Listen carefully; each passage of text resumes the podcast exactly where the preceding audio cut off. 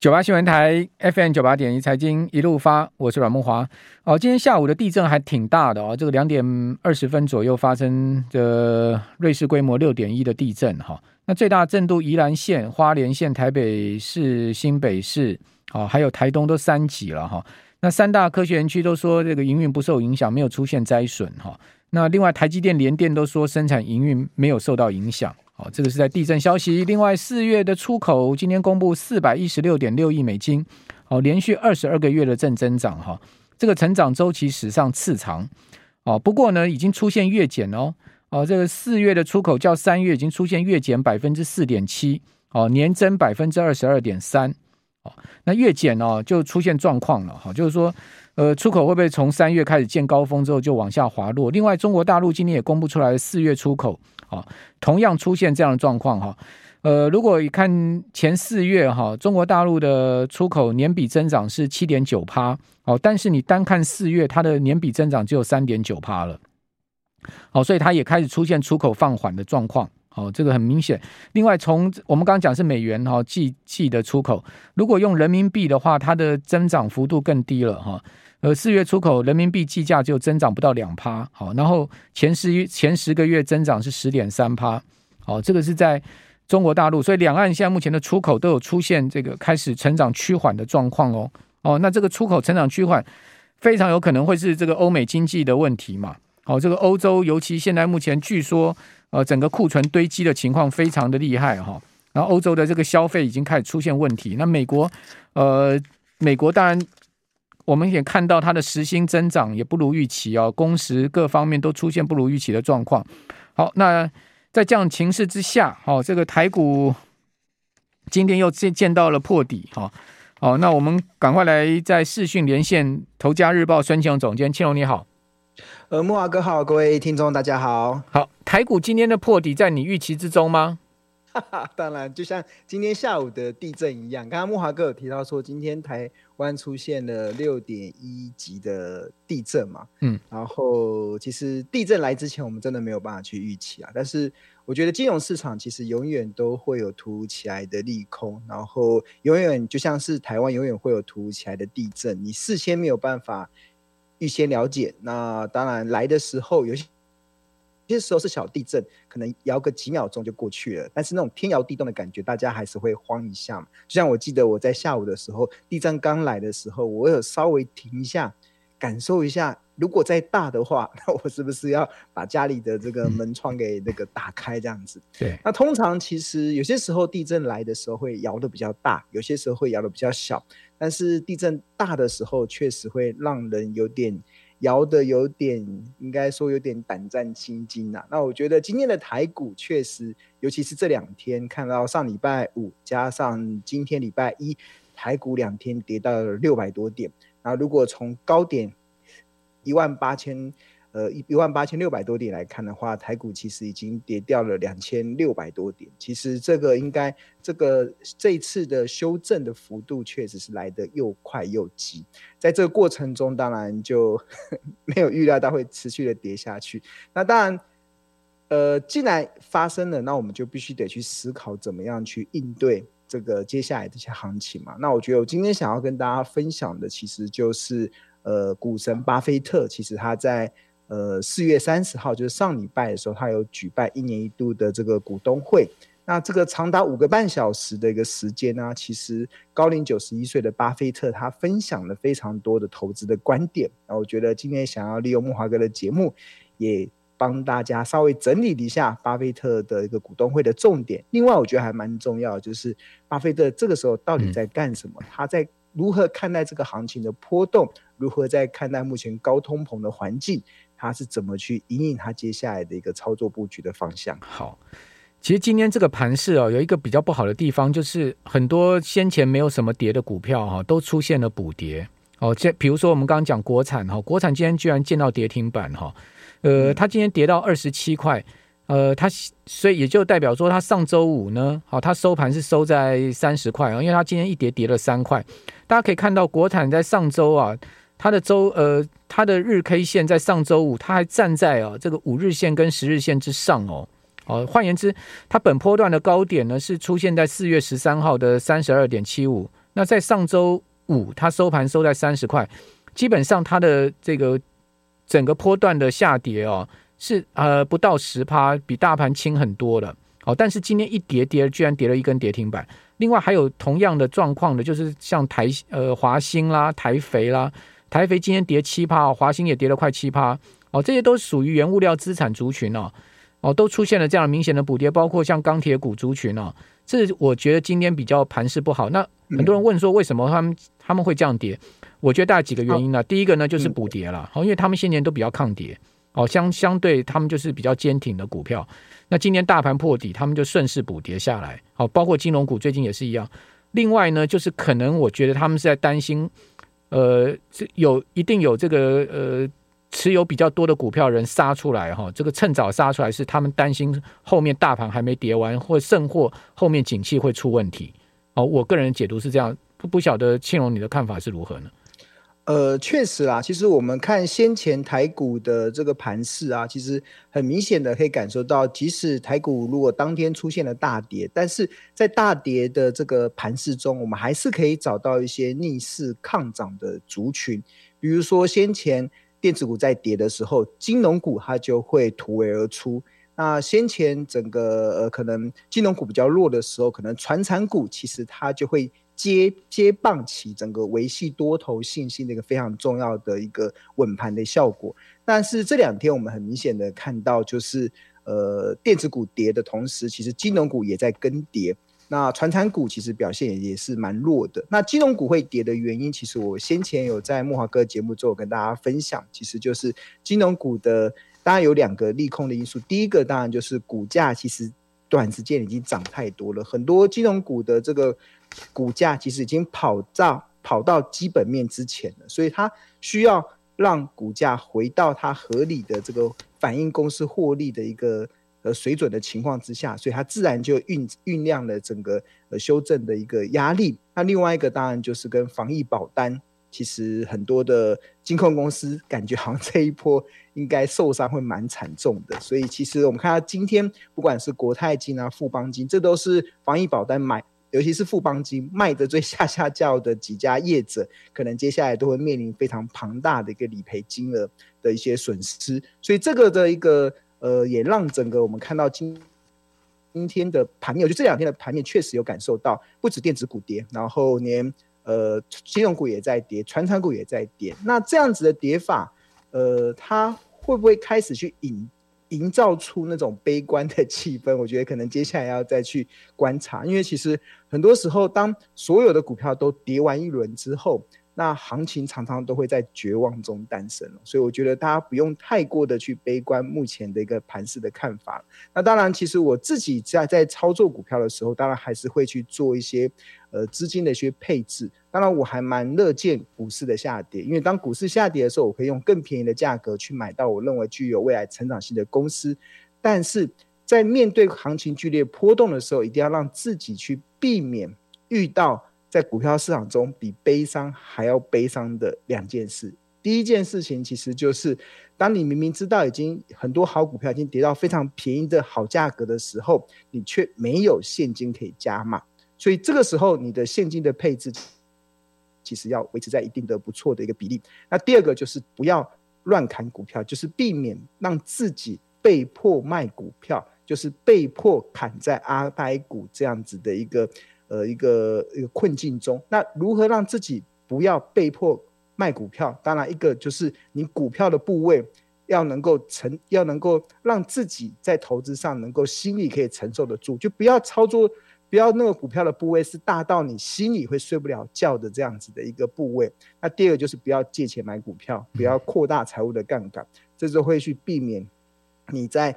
在可能接下来在面对行情波动加剧的过程中，你可能会被迫卖股票的一个困境。好，那回到第一个就是现金的配置嘛。那我先前在你现在你现在现金部位大概多少？我三月底的时候，那时候我的股票跟现金的比重是股票六成，现金是四成。嗯，然后到四月底的时候，股票已经拉到七成了，现金拉到现金降到三成。所以过去这一个月来，我又在动。用一成的现金进场，再去承接一些我认为的一些好标的。那当然，如果五月份继续跌，我自己也有做打算了，那就当然股票的部位可能就会再再拉高到八成，然后现金的部位再降到两成。这五月份，如果六月份再跌，我真不知道会不会继续跌。如果六月份真的再跌，没关系，股票拉到九成，现金降到一成。那如果七月份再跌，好了，我全部的现金用光光，全部股票拉到百分之百。那现金用光光了，如果还撑不过台股出现报复性的卖房子买买股票，八月份就只能眼一闭牙一咬，忍忍一下，因为基本上其实很多时候多头哎，就空头的修正，当然股票上有一句话叫涨时慢囊中。跌势跌时急惊风，就涨的时候慢慢涨，跌的时候是很快的。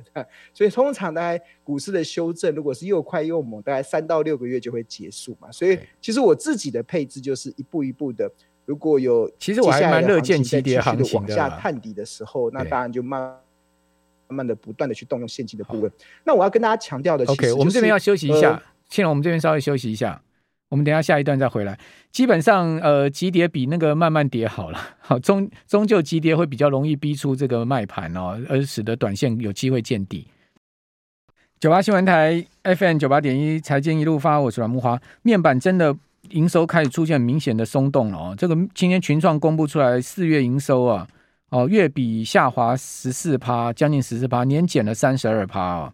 哦，这个群创。世界先进这个成熟制程哦，看起来还 OK，没有现在大家想那么糟哦。这个联电公布出来营收也还不错哦。世界今天公布出来四月营收呢，哦，这个较去年同期增加了四成多啊。不过，但是也是出现月减十一趴哦。年联电的四月营收还能月增哦，可见联电相对比世界更强一点哦。此外，我们看到第一金投信认为说台股赶底已经接近满满足点哦，向下捡便宜的价值浮现哦。这个是呃第一金投信的看法。还有群光第一季赚了二点四元，创下同期新高。哦，这个全纯税后纯益季增二点五八趴，年增了将近九趴。哦，这个是在群光的部分。哦，那但是台达电四月营收就出现月减十一趴喽。哦，最主要是受到封城的影响。华硕也不好。哦，华硕的品牌营收跌破三百亿啊，四月份创下二十三个月新低，月减了四十二趴，哎，年减十九趴。哦，所以华硕。呃，很明显的受到笔电弱势哈，以及这个中国大陆封城的影响哦，所以中国封城、大陆封城哦，它其实会对全球经济造成一定的影响哦，不是只有大陆自己本身的这个经济受受压、承压而已哦。好，那刚庆龙讲说他是现在目前越跌越加码嘛，哈，这个以他现在目前手上的现金部位，应该可以加码到七月哈，应该还不至于弹尽粮绝，对不对？七月。还不至于加码到弹尽粮绝吗？弹尽粮绝。那你你有没有？那你有没有做最坏打算呢？如果说真的全世界经济出现了这个倒退路了，哦，如果今年下半年或者明年出现了滞胀，好，停滞性通货膨胀，哦，包括你刚你现在在我们节目所讲的十年期国债三趴殖率大魔王，现在已经不是大魔王，现在已经是超级大魔王，现在已经要三点一了，对不对？哦，这个你上次讲说开启地狱之门嘛。哦，殖利率到三趴，现在已经不是地狱之门了，可能这个十八层都已经开了。那那你有没有做一个最坏打算呢？最坏的打穿就大不了套牢嘛。OK，就是股价不涨的时候就领股息嘛，股价上涨的时候赚价差。就是其实我们投投资人必须要有个认知啊。其实我觉得我先跟大家稍微讲一下，就是巴菲特其实他在今年二月份的时候啊，他原本还在感叹，就是说美国的股市。没有便宜的股票可以让他买，让他的手上的现金已经沉睡很久了。但是在四月三十号的巴菲特的股东会中，他却跟大家报告，就是他上一季其实动用了超过四百亿美金的现金，开始加码他认为心中的一些好股票，而且这个动用四百多亿的现金，其实已经让他沉睡已久的现金开始被苏醒。那为什么巴菲特会动用他沉睡已久的现金？巴菲特手上的现大概一千一千两百多亿左右，一千两百多亿美金，我讲的是美金哦，大概占他的总资产的部位，大概也是大概两到三成左右。所以通常巴菲特他大概也是手中会握有大概两到三成的现金，以备不时之需。那如果股市都在非常好的情况之下，就会像巴菲特二月份所说的，没有便宜的股票让他买。但是这一波经过美股的这样子的大跌之后，让巴菲特的眼睛就张开了，张开了发现诶有好股票可以买了，所以他就动用了四百多亿的美金下去买股票嘛。那我相信继续跌下去，巴菲特应该会继续的去动用。那当然，刚才木华哥有提到说，如果啦真的。滞胀行情真的来了，所谓滞胀行情，就全球陷入停滞性的通膨，经济停滞成长，然后通货膨胀非常高，然后系统性风险真的来临了，那就回归到到投资的最根本的原因，就是我们做股票投资，其实这也是巴菲特他不断在跟大家讲的，就是投资跟投机的差别是什么？其实所谓的投资啊，其实就是我们就是买进公司的股票。然后去享受公司经营阶层、公司老板认真经营企业所带给股东的回馈。那这个股回馈可能是现金股利，也有可能是这个股票的价差。但是不管如何，其实真正投资人要在意的是我们买的是不是好公司。那如果这家好公司，他的老板、他的公司的 CEO 愿意认真的去经营，那身为他的股东。就可以去享受公司老板认真经营所带给你的回馈。那投机是什么？这也是巴菲特常讲，投机其实就是大家只在他完全根本投资就是完全不在乎这家公司营运的好坏，大家都只想要透过那个就是每天那个价格的波动，去让你去卡他赚取那些获利的一些机会嘛。那呃，当然如果真的。空头的行情真的来了，我我没办法预设立场。那当然，就像是呃这次的股东会，巴菲特也有很明确的告诉大家，如果你要问巴菲特接下来经济会发生什么事，甚至你要问巴菲特可能呃下个礼拜的盘子会怎么样，巴菲特非常谦虚的表示，他一点都不知道，他一点他一点 idea 都没有，就是他完全不会去预设立场，他完全不会去判断未来的世界会变得怎么样。他只 focus 聚焦在什么？聚焦在他所投资的公司是不是具有未来的成长性？他买的价格是不是便宜的好价格？那只要你投资的是好公司，你买的是便宜的好价格的时候，那行情的剧烈波动，那呃就剧烈波动吧，对？那就短线上大不了套嘛，但是长线还是会恢复到它合理的一些企业价值上面嘛。所以我觉得。当然，木华哥有问到我内心可能最后盘算的结果，可能就套牢。但是，但是我觉得我自己对于整个未来的行情是没有这么悲观啊，是因为我认为整个台湾的很多的这些公司，他们的营运的状况都看到了蛮明显的一些结构性的变化，尤其是我我个人认为像，像像半导体产业，它还是一个蛮明确的成长的趋势，它这个成长的趋势不会在这一两年内消失。而台湾身为全球最重要的半导体的一个生产供应链的重镇，它一定会跟着全球的这个半导体的需求不断的上升，跟着水涨船高。所以，像我自己自己 在动用现金加码的股票，一定都是跟半导体有关的。那当然就是我对这个产业可能有一定的呃，我觉得我对它有一定的信心度，所以我才敢做这样子的规划。那每一个听众朋友，每一个。呃，投资人都有对自己所熟悉的股票跟熟悉的产业，那我觉得现阶段其实大家更要聚焦在你所熟悉的，更要聚焦在你认为未来有成长性的，那自然而然在面对行情的波动的时候.你才不会因为呃看到市场这样的剧烈的波动而丧失信心。我觉得投资的定见跟信心非常重要，你只投资你所相信的，你只投资你你所认为。有让你看得到它的未来的成长性的时候，你自然而然就比较容易在面对行情的波动的时候更理性的去看待。刚刚庆龙有一句话提醒我了，怪不得巴菲特可以活那么老，因为他都不会去想到未来太多恐怖的事情，所以不会不会人吓人吓死人，然后自己不会吓自己。哦，这个巴菲特活在当下 哈，每天都是这个可口可乐加上那个。牛排的这个没有问题，好，那但问题一般人还是会去想到未来了，好，就是说人嘛，就是说对于未来的这个不确定性，好，以及对过去的懊悔，哈，还有呢就不知道把握当下这种 人的个性，哈，其实就是普遍人的一个状况，好，那至于说呃。到底有多少资金？我觉得是关键哈。那要从好的方面去想，这一波的股灾哦，那个些大户啊，这个大股东他赔的比你还惨呢，他他的资产蒸发的比你多，你到底有多少钱跟他可以比，对对不对？但是从另外一个角度去思考，讲实在的，他的 base 也比你大很多，就他少掉一些钱，他少掉那些钱，可能都是你所有资产的不知道多少倍了，对不对？所以说这个就金融市场，金融市场要要去思考的这个，或者说要去讲的东西实在太多了，哦，就端看每一个人自己怎么去想而已。哦，所以我觉得，呃，刚庆荣讲的一个重点就是说，你每一个人自己还是要有自己的投资的中心思维啦。啊，不管别人怎么说，哦，好，今天非常谢谢孙庆荣总监。